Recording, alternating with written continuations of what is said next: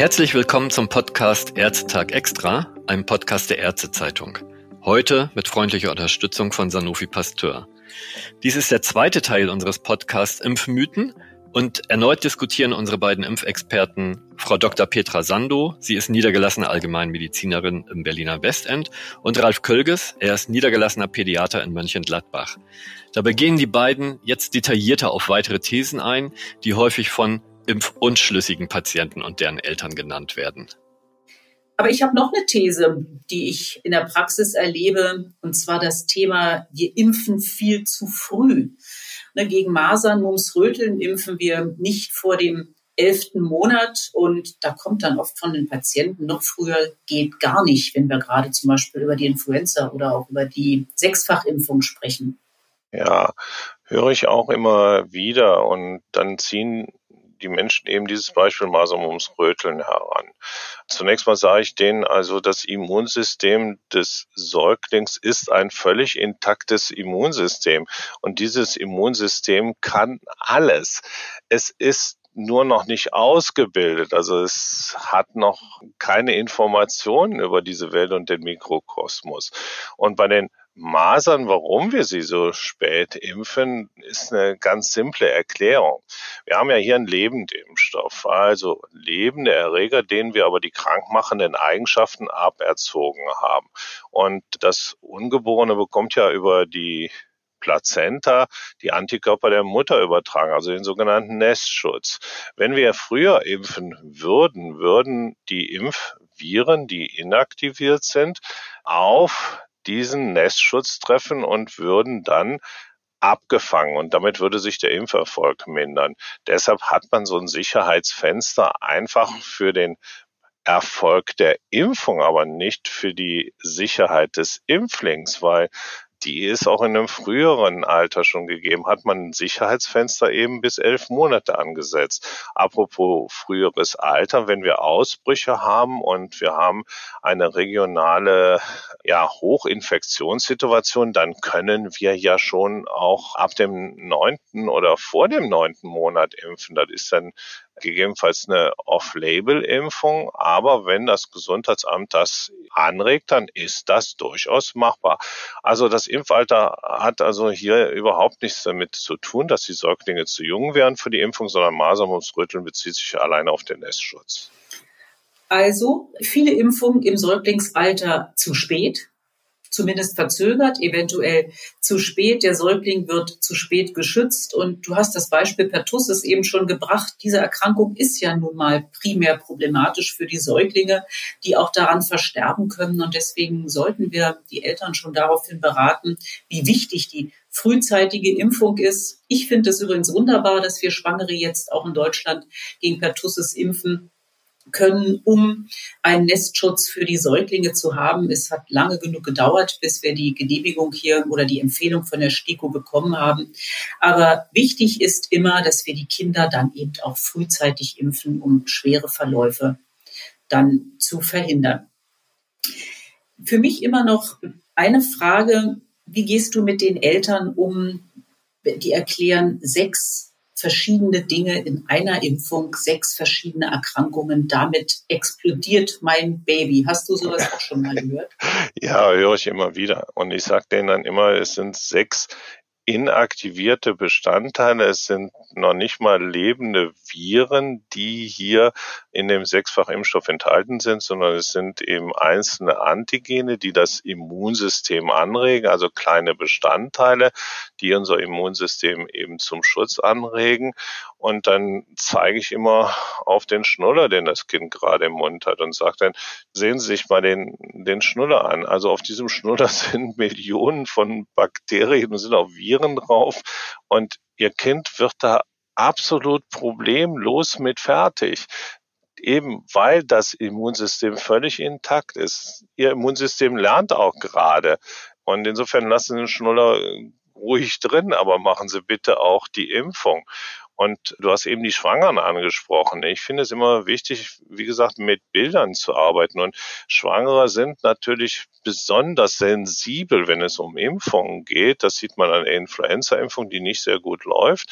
Bei der Pertussis-Impfung, bei der Keuchhusten-Impfung sage ich denen dann immer, diese aktive Impfung der Schwangeren ist eben die passive Immunisierung des Säuglings. Das heißt also, ich impfe Sie, damit Ihr Säugling eben schon einen entsprechenden Nestschutz hat, bis wir mit den Impfungen anfangen können.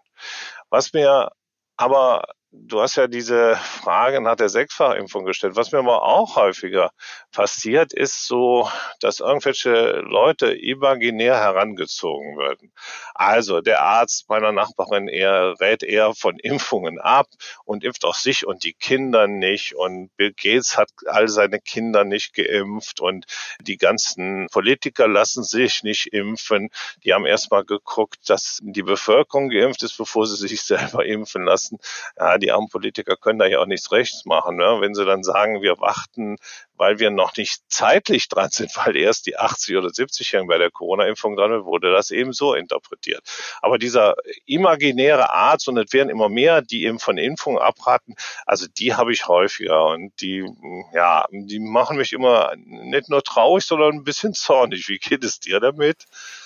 Also es sind ja manchmal gar keine imaginären Ärzte. Ne? Das sind ja auch wirklich einige unserer Kollegen, die sich wirklich so verhalten, was ich unglaublich finde, unglaublich unverantwortlich, unwissenschaftlich. Also ich denke, wir sollten schon gelernt haben, was wir mit Impfungen erreichen können, dass es eine hervorragende Präventionsmethode ist. Für mich ist das immer das Gleiche, als wenn ein Kollege bei einem Krebspatienten von der Chemotherapie abrät, weil der Körper damit überfordert ist. Also es gibt leider auch solche Kollegen, egal ob imaginär oder eben auch auch echte. Wir können einfach nur mit guter Beratung so ein bisschen versuchen, dagegen zu halten.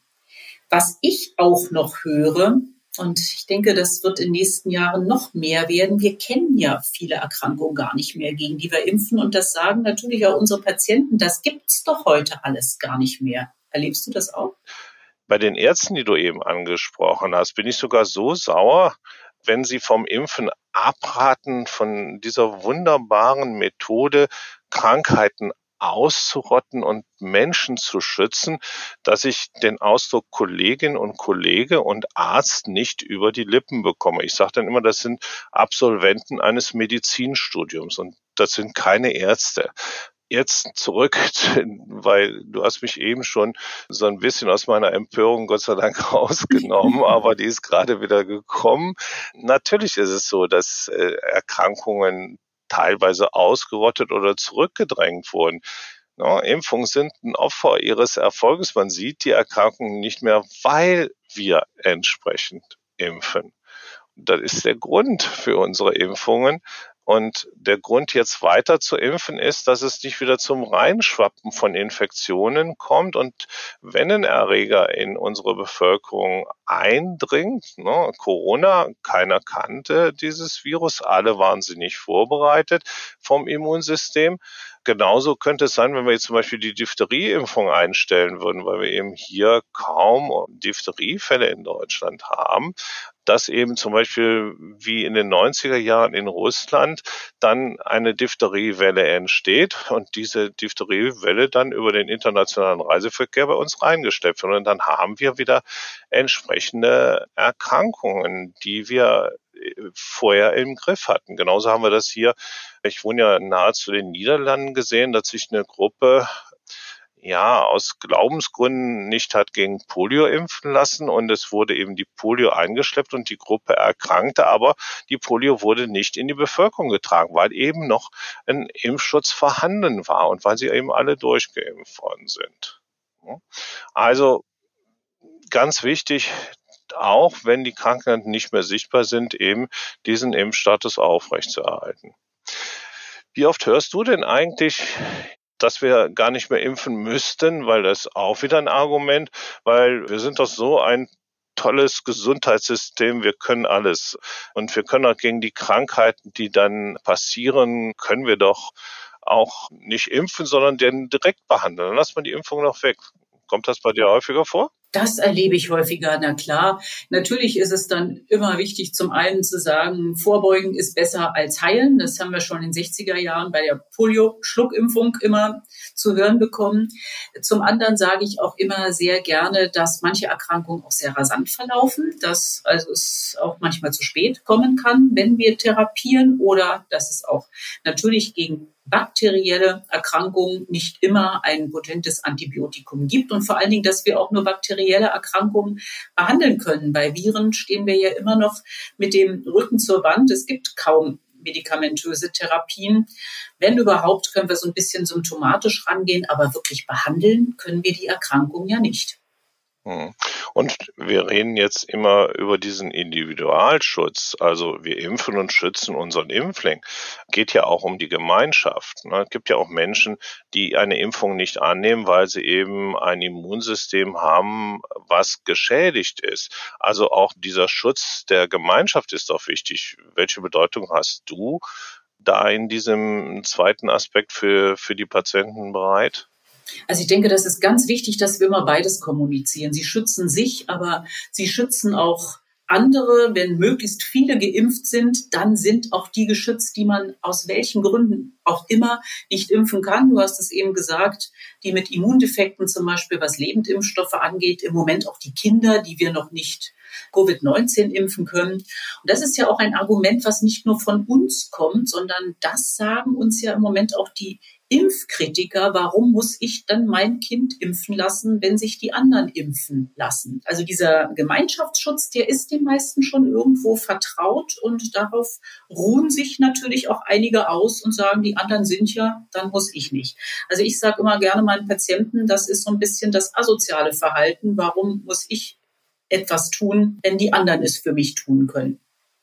Aber wir haben auch Impfungen, wo es ja in keinster Weise zu einem Gemeinschaftsschutz, zu einer Herdenimmunität kommt. Tetanus zum Beispiel, was so ein reiner, so ein reiner Individualschutz ist. Auch das muss man natürlich immer erklären. Aber ansonsten Schutz der Gemeinschaft, wichtiges Argument und für einige sogar das einzige Argument, um sich impfen zu lassen. Denen ist der Individualschutz relativ egal. Die wollen was für die Gemeinschaft tun. Auch die gibt es. Noch eine Frage. Thema Autismus und Impfungen, das höre ich auch immer gerne von Eltern. Erlebst du das auch? Ja, habe ich erlebt, aber es kommt aktuell nicht mehr so häufig vor. Es ist wirklich auch in der Bevölkerung mittlerweile angekommen, dass die Studie eben gefälscht war und auch der Fälscher verurteilt worden ist und Natürlich schwappt das immer noch in Anti-Impf-Filmen auf, aber Autismus ist ein Stück weit raus. Was ich häufiger sehe, ist, dass die Patienten mit einem Beipackzettel kommen, aber das ist jetzt nicht nur ein äh, spezifisches Problem für Impfstoffe und dann eben auf die Nebenwirkungen hinweisen. Ja, ich sage denen immer klar, also alles, was wirkt, kann auch irgendwelche Side Effects, Nebenwirkungen haben. Aber äh, bitte immer mal gucken. Also das, was da aufgelistet ist, wir führen ja Impfstoffstudien durch bei uns in der Praxis und das macht das dann auch authentischer, wenn ich es denen erzähle, dass wir zunächst mal alles auflisten, was eben nach einer Impfung gemeldet wurde, ohne dass es ein kausaler Zusammenhang sein muss. Es ist ein zeitlicher Zusammenhang da und ob es related ist oder not related ist, das muss man dann eben im späteren Zeitpunkt festlegen. Aber zunächst mal wird offen alles aufgelistet und dann kommen eben solche Dinge auch in die Beipackzettel rein. Aber ganz konkret ist es ja meistens Guillain-Barré, was da kommuniziert mhm. wird. Ne, das steht in jedem Impfstoff-Beipackzettel und macht den Patienten und den Eltern natürlich auch Angst. Ja, sehen wir ja auch bei Corona. Guillain-Barré-Syndrom ist eine Autoimmunerkrankung. Diese Autoimmunerkrankung ist vom Auslöser her völlig ungeklärt. Wir wissen, dass sie getriggert wird durch Aktionen des Immunsystems. Und diese Aktionen des Immunsystems können Virusinfekte sein und es können äh, natürlich auch in irgendeiner Form Zusammenhänge mit einer Impfung bestehen. Aber dass eben die Impfung der direkte kausale Grund für ein Guillain-Barré-Syndrom ist, das ist ein bisschen schwierig, ja, abzuleiten und zu verifizieren. Denn gucken wir mal, äh, Männer und Frauen werden gleichzeitig geimpft, aber Guillain-Barré-Syndrome treten bei Männern 1,5 Mal häufiger auf. Also in, insofern scheinen da irgendwelche anderen Effekte eine Rolle zu spielen, die sich nicht direkt auf Impfungen beziehen. Das ist ein, es ist ein super Argument, was nochmal weiterhilft. Aber nochmal zurück zum Beipackzettel. Mit dem werden wir ja von unseren Patienten auch immer gequält. Ne, das steht aber so im Beipackzettel. Wenn es passt, wenn die Situation das, das gerade hergibt, dann sage ich immer ganz gerne, stellen Sie sich mal vor, Schokolade hätte einen Beipackzettel dann stünde unter Nebenwirkungen regelmäßige Einnahme führt zu Gewichtszunahme, Bluthochdruck und kann die Entwicklung eines Diabetes begünstigen. Es kann zu Obstipation und Oberbauchbeschwerden kommen und je nach Schokoladentyp auch zu allergischen Reaktionen bis hin zur Anaphylaxie. Erst- und Zweiteinnahme sollten immer unter ärztlicher Aufsicht erfolgen. Ich denke, damit kann man Patienten auch immer noch so ein bisschen wieder in die Realität holen, oder? Ja, klasse, finde ich super. Kann man so machen. Geht sicherlich nicht bei jedem Patienten so, aber ich mache es immer gerne mit Milch oder mit Nüssen, die, die, die gar nicht zugelassen würden als Arzneimittel. Also äh, völlig deckungsgleich. Aber wir müssen schon so manche Situationen dann eben wieder in eine normale Gesprächsführung eben wieder zurücknehmen und dann versuchen, die Sorgen und Bedenken ernst zu nehmen. Aber Scherze kann man sicherlich zwischendurch machen und auch mal eben über solche Bilder ja erklären, wie Beipackzettel auch entstehen. Ich denke auch, wenn es passt, dann müssen alle schmunzeln und gemeinsames Schmunzeln holt einen ja schon wieder so in eine gemeinsame Gesprächsebene. Apropos Schmunzeln, du hast eben gesagt, im Beipackzettel stehen immer alle Nebenwirkungen. Ist das richtig? Ja, fehlt dir da irgendwas? Ja, schon. Also ich finde zum Beispiel, man sollte in den Beipackzettel der Hepatitis A-Impfung aufnehmen, dass das Risiko für Schwangerschaft erhöht ist. Hm, okay, aber wie soll da der Zusammenhang sein? Weil die Impfung interagiert doch nicht mit der hormonellen Kontrazeption. Stimmt wohl, aber wir sind schon wieder beim zeitlichen Zusammenhang. Wann lassen sich viele Menschen gegen Hepatitis A impfen? Sie heiraten und fliegen in die Flitterwochen und kommen gerne auch mal schwanger zurück. Nicht beide, aber die junge Frau. Also das Risiko für eine Schwangerschaft ist nach Hepatitis A-Impfung rein statistisch sicher erhöht. Okay, gut, jetzt habe ich es verstanden, auch ich. Und okay, akzeptiert. Aber jetzt nochmal ernst, wir sollten jetzt auch, denke ich, langsam zum Ende kommen dieses tollen Gesprächs. Ich habe äh, einiges von dir mitnehmen können. Lass uns doch nochmal rekapitulieren. Was ist denn äh, für uns jetzt besonders wichtig? Gerne. Also ich denke, für mich ist wichtig, echte Impfgegner zum Glück sind wirklich selten. Da lohnt sich keine Zeit und Mühe. Wir sollten uns mit den Impfunschlüssigen beschäftigen. Bei den Impfgegnern bringen Diskussionen nichts. Kurz aufklären, dokumentieren, dass der Patient alles weitere ablehnt. Fragen, ob wirklich keine Impfung gewollt ist, das muss dokumentiert werden. Ich denke, das ist ganz, ganz wichtig auch für die tägliche Praxis. Okay, also für mich äh, auch wichtig, neben den Impfgegnern, die du jetzt äh, besprochen hast, die verunsicherten Patienten, ernst nehmen, hier unsere Zeit investieren. Wir sollten versuchen, ihnen die Sicherheit für ihre Entscheidung zu geben. Wir haben da wirklich einen Fund, mit dem wir wuchern können, weil das Vertrauen in die Ärzteschaft, aber auch in unsere Mitarbeiterinnen ist enorm hoch. Und äh, dieses Fund sollten wir nutzen. Was wichtig ist, in eine vernünftige ja, Gesprächsführung zu kommen, also Stoßdämpfer setzen und erstmal den Druck raufnehmen auf die Ebene, dass wir beide eben, mein Gesprächspartner und ich, okay sind, ähm, kommen. Und diese Stoßdifferenzen zum Beispiel, das ist eine gute Frage, ist ein interessanter Aspekt.